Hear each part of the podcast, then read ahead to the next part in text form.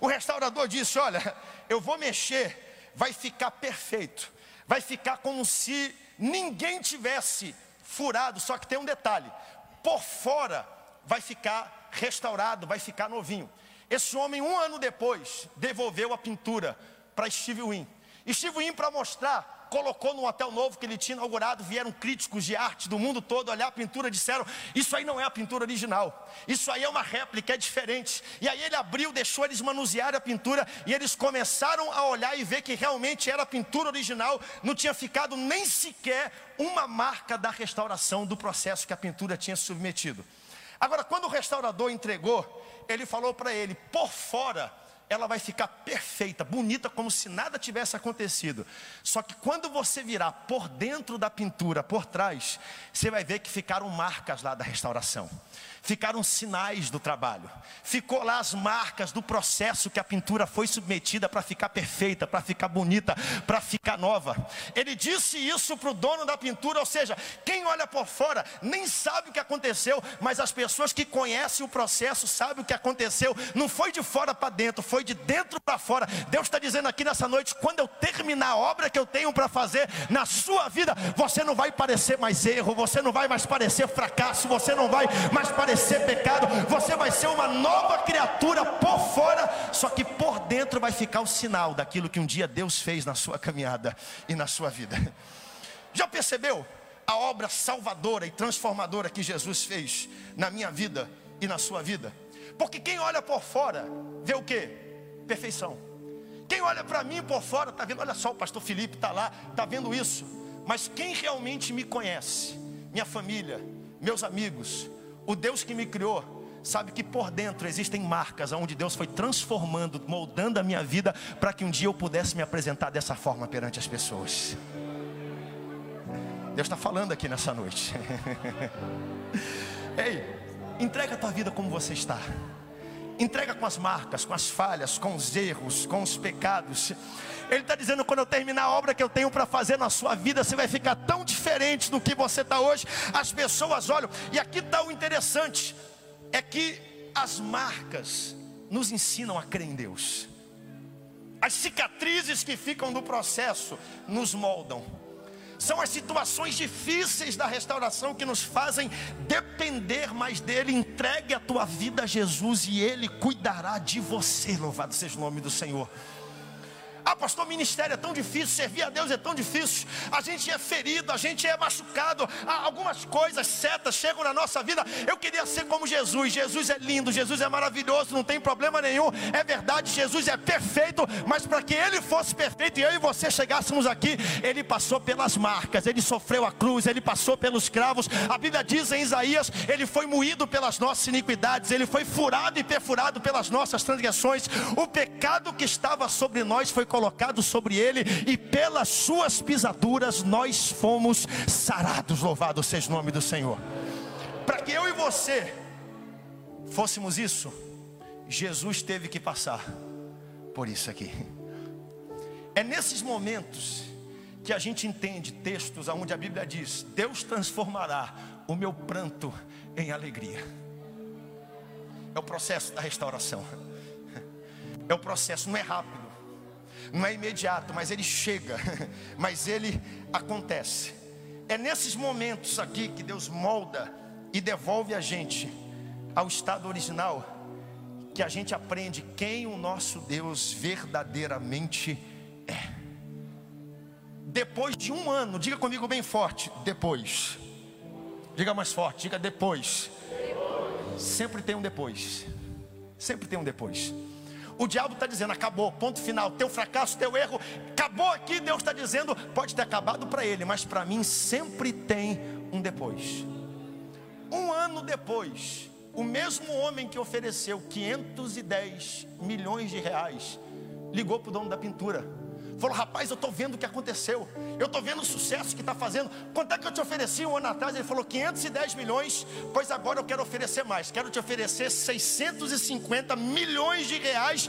Por quê? Porque valeu mais depois da restauração, valeu mais depois do choro, valeu mais depois da dor, valeu mais depois da tribulação. E assim Deus faz na minha vida e na sua vida. A nossa vida vale mais depois da tribulação vale mais depois da restauração. Fique de pé comigo em nome do Senhor Jesus. É por isso que Provérbios capítulo 24, versículo 16, a Bíblia diz: Porque sete vezes cairá o justo e se levantará, mas os perversos serão derrubados pela calamidade. Sabe como é que Deus descreve o justo? Deus não descreve o justo, Ele está dizendo: o justo é descrito não pela quantidade de vezes que ele cai, mas é descrito pela quantidade de vezes que ele se levanta, porque todos nós caímos, mas não ficamos prostrados, derrotados, presos nos nossos erros, nós nos levantamos porque o justo cai sete vezes, mas ele se levanta.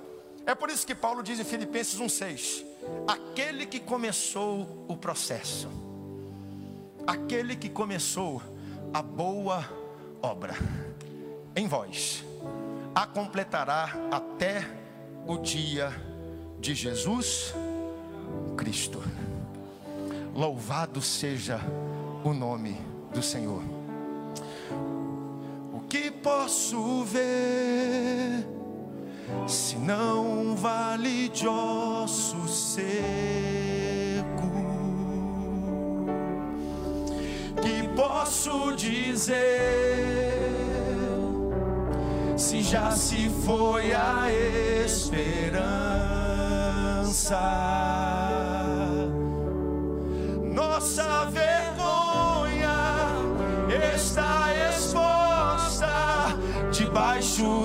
do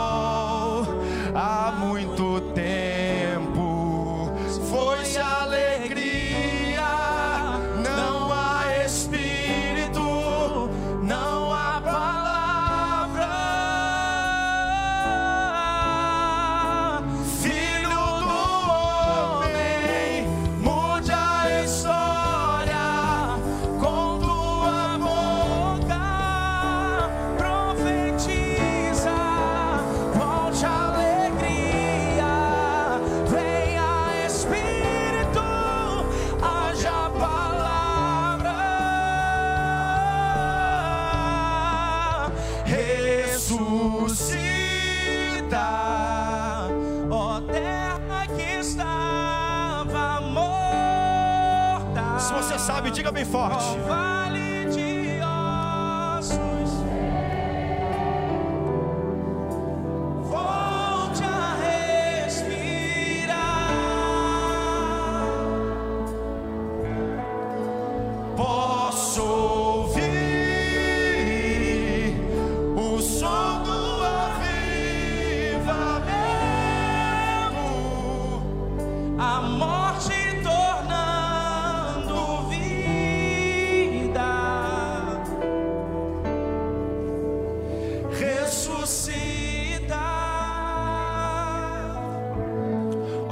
Instante. Vem aqui, pastor Elias, rapidinho. Pastor Elias é grande. Pastor Elias representa as circunstâncias da vida. Me dá um empurrão, pastor Elias, por favor. Não, um empurrão forte. Aí eu caio. De quem é a culpa? Hein? A culpa é de quem? É dele. Porque ele me empurrou. Agora, uma vez caído, se eu decidido ficar, se eu decidir ficar caído e prostrado, de quem é a culpa? a culpa é minha. Deus te trouxe aqui nessa noite, porque Ele quer te levar disso aqui para isso aqui. Não vai ser da noite para o dia, não vai ser de uma hora para outra, mas quando o processo terminar, você, aquilo que parecia erro não vai mais ser erro aquela imagem de fracasso, de pecado que segue você, a sua jornada e a sua caminhada vai ser completamente diferente. Aquele que começou a boa obra vai aperfeiçoar. Por isso eu quero convidar você em nome do Senhor Jesus, cansado, ferido, destroçado. O sonho acabou, a família acabou. A minha vida está tá passando por um processo, pastor. Nem eu sei o que está acontecendo essa noite. É para você. Pode romper do seu lugar e vir aqui à frente. Eu quero orar, quero abraçá-lo. Estou distante dos caminhos do Senhor. Nunca entreguei minha vida a Cristo. Hoje é o dia que o Senhor marcou na sua agenda para mudar a tua história e começar uma mudança, uma transformação na sua vida. Pode vir, pode vir. Venha com seus problemas. Nós estamos aqui para celebrar, Jesus. Hoje o dia é seu. Pode vir, pode vir, pode vir. Da galeria aqui de baixo. Se alguém estiver passando perto de você, faça a maior festa que você pode fazer em nome do Senhor Jesus. Isso aí é avivamento. O som do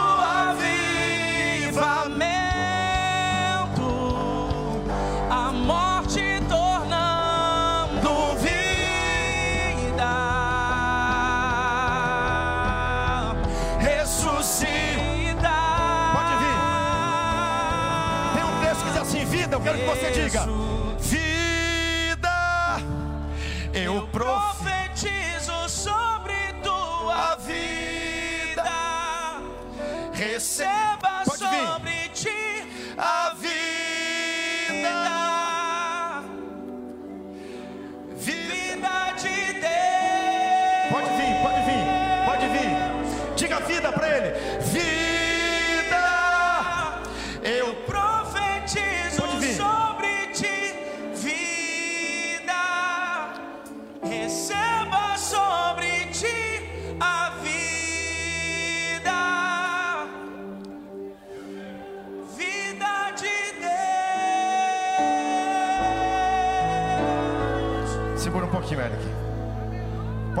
Pode vir, pode vir, pode vir. Hoje é o seu dia. São agora 20 e 30, nós já vamos terminar, mas hoje Deus marcou esse dia para mudar a tua história, transformar a tua família. Se tem alguém perto de você, no resto, Deus quer restaurar. Coloca o resto nas mãos furadas e feridas de Jesus. E observe o que ele vai fazer. Nós temos aqui hoje esse altar tomado de pessoas, de almas, de vidas preciosas para o Senhor Jesus. Mas eu quero, eu vou esperar mais um pouquinho para você vir. Pode vir, pode vir. Levante sua cabeça, creia em Deus e diga: Pai, eu te entrego a minha família, meus sonhos, tudo aquilo que eu sou nessa noite. Entrego a Ti. Isso. Estenda sua mão em direção a esse lugar. Pai, como é bom crer num Deus que quando nós caímos para fora, Ele não nos exclui, Senhor. Para um Deus que quando nós fracassamos, como Pedro fracassou, Tu não esqueces de nós.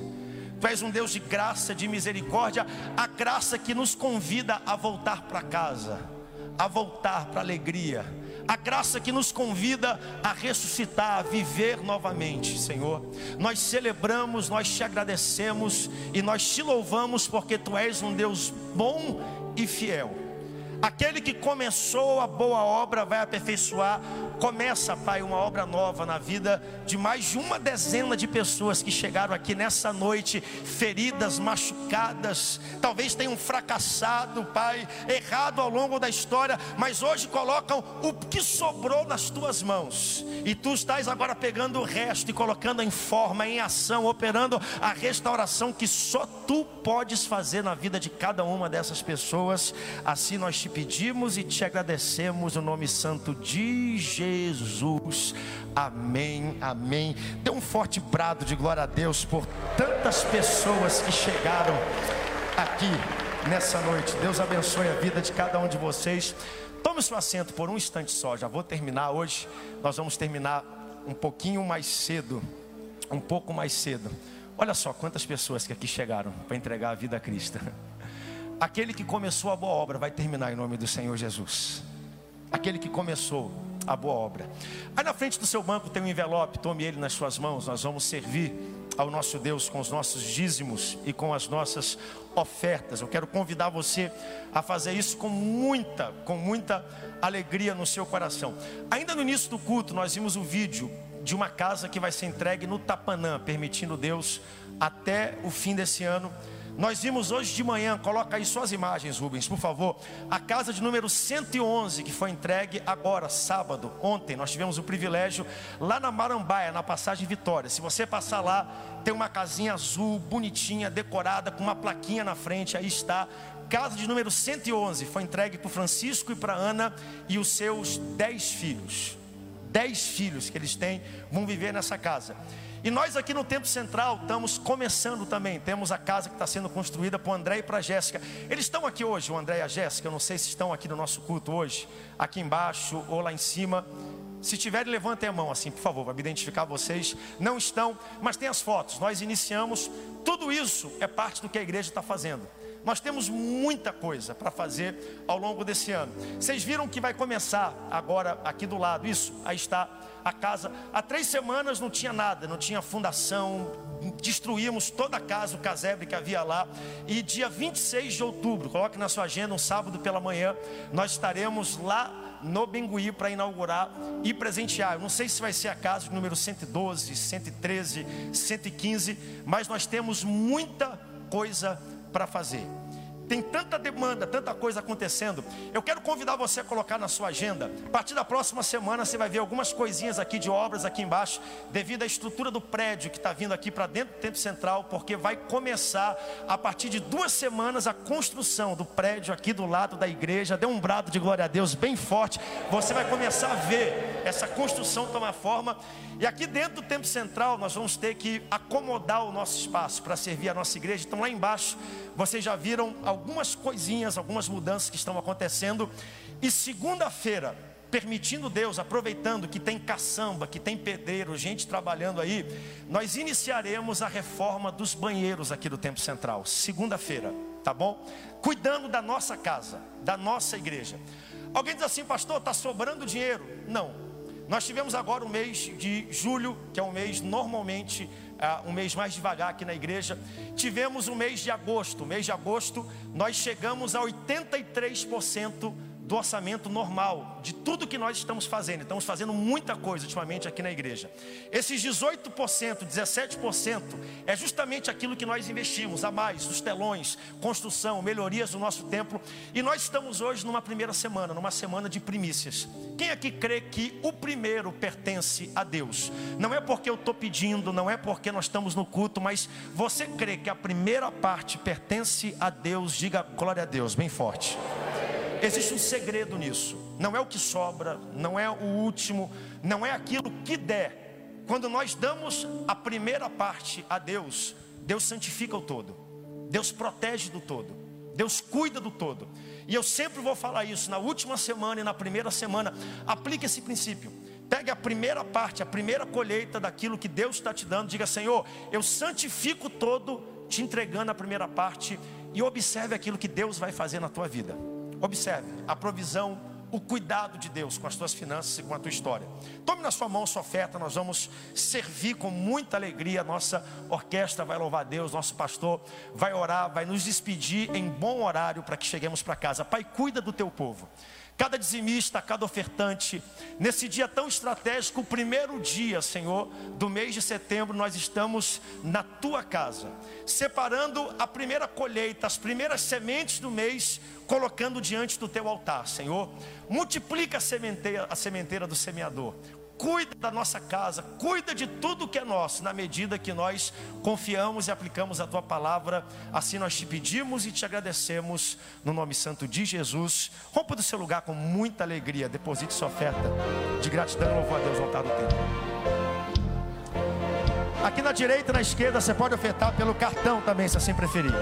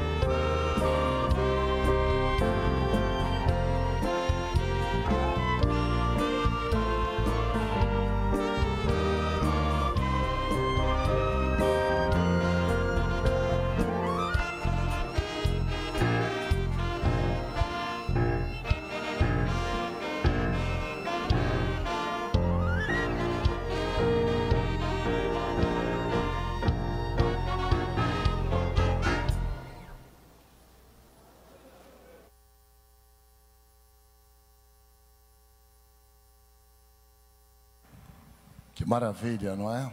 Em boa hora, abençoados para esse dia, para toda essa semana. Nós vamos sair da casa de Deus, tendo feito o melhor que nós podemos fazer com nossa vida, o melhor investimento de todos. Coloquemos-nos em pé, que essa semana seja uma semana de grande presença de Deus, de grandes vitórias, logicamente que as lutas define o tamanho da nossa vitória, como aqui fomos ensinados, ensinados na palavra de Deus hoje. Que não falte sobre você a graça do Espírito de Deus e a reserva de bênção e de fé. Deus abençoe o gesto de cada um que aqui trouxe sua oferta, o dízimo, a fidelidade que você tem a Deus, da gratidão que você tem tem a Deus, mas sobretudo da fé que você tem. A Bíblia diz que a gente colhe o que semeia. E muitas pessoas imaginam às vezes que recebem tão pouco de Deus, nunca pensam que semearam é, tão pouco de Deus. Há para Deus também. Deus lhe abençoe grandemente nessa jornada. Levante sua mão comigo a graça de nosso Senhor Jesus Cristo, o amor de Deus, o nosso querido e eterno Pai, a comunhão e a consolação do Espírito do Senhor esteja com você, minha querida irmã, com você, meu amado irmão, com nossas famílias, com esta igreja e o povo de Deus espalhado por toda a terra. Os que assim creem, digam. Amém. Levante a mão para o céu, cerre o seu punho e grite o mais alto que você puder: A vitória é minha pelo sangue de Jesus. Vamos ampliar um pouquinho mais a vitória da minha família pelo sangue de Jesus. A paz do Senhor, siga em paz, amados.